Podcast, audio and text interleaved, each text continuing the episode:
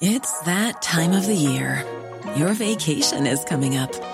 You can already hear the beach waves, feel the warm breeze, relax, and think about work. You really, really want it all to work out while you're away. Monday.com gives you and the team that peace of mind. When all work is on one platform and everyone's in sync, things just flow wherever you are. Tap the banner to go to Monday.com.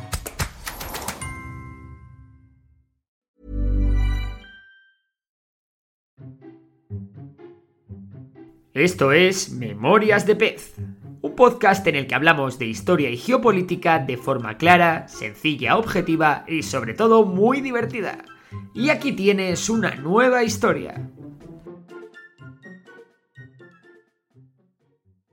El segundo día de guerra entre Ucrania y Rusia empezaba dando buena cuenta de la auténtica tragedia en la que se ha convertido el conflicto. Desde Ucrania nos llegaban los primeros testimonios de la cruda realidad. Civiles que han perdido familiares, pánico generalizado, testimonios de ciudadanos dispuestos a empuñar las armas por su país y sus familias y un sinfín de historias personales que nos recuerdan cómo el ser humano es capaz de sacar lo mejor y lo peor de sí mismo ante situaciones extremas. El día no empezaba nada bien para los intereses ucranianos, ya que nos despertábamos con las fuerzas rusas en el norte de Kiev a apenas 9 kilómetros del centro de la ciudad. Las imágenes de los blindados rusos dieron la vuelta al mundo, y la situación parecía crítica para las fuerzas ucranianas. Por la mañana nos llegaban las imágenes de Vitaly Klitschko, leyenda del boxeo, armado y dispuesto a defender la ciudad de la que todavía es alcalde.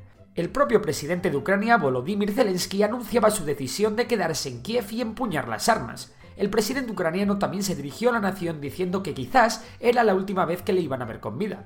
Finalmente no sería así.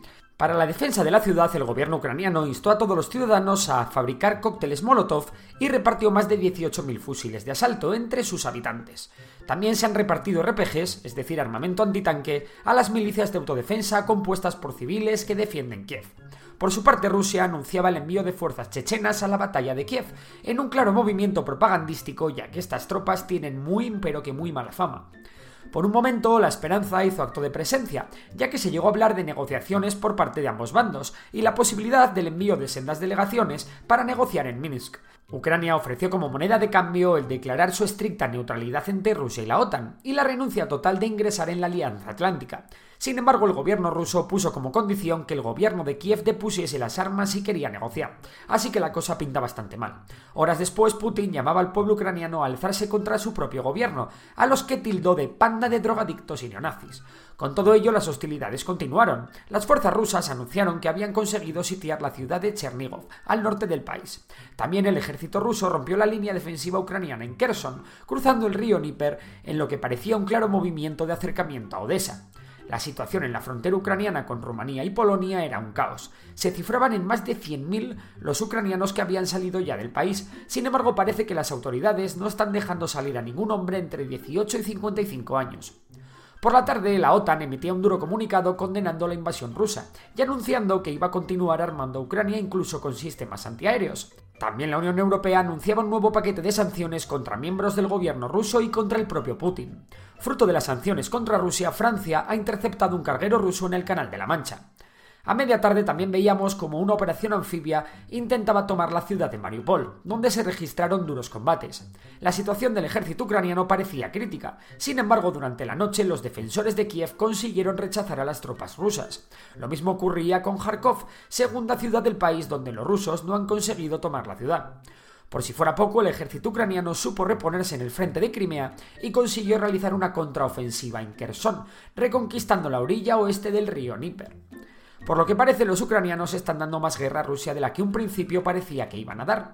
De momento, Rusia no tiene la superioridad aérea total, y el ejército ucraniano aún tiene capacidad para efectuar contraofensivas importantes.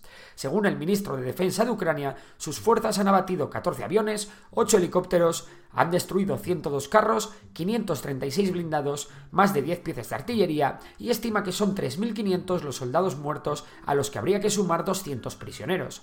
Según el ministro de Defensa ruso, ellos han atacado 821 instalaciones, 19 puestos de mando, 14 aeropuertos, 48 radares, más de 20 sistemas antiaéreos, 23 aeronaves, 8 barcos, más de 80 blindados y más de 100 vehículos de diferente tipo. Parece que la guerra se le puede atragantar a Putin, mientras las fuerzas ucranianas tratan de ganar un tiempo que les dé un poquito más de fuerza en unas hipotéticas negociaciones de paz con Rusia. Ya está aquí el parte de guerra de este día 2. Si te ha gustado el vídeo, puedes dar like y suscribirte. Y te recuerdo que estamos haciendo varios directos en Twitch siguiendo el conflicto. Así que nada, por lo demás, un abrazo y hasta la próxima. Si te ha gustado el episodio de hoy, recuerda que puedes seguirnos en Spotify. Y si nos quieres echar una mano, puntúa el podcast con 5 estrellas. Por lo demás, un abrazo y hasta la próxima.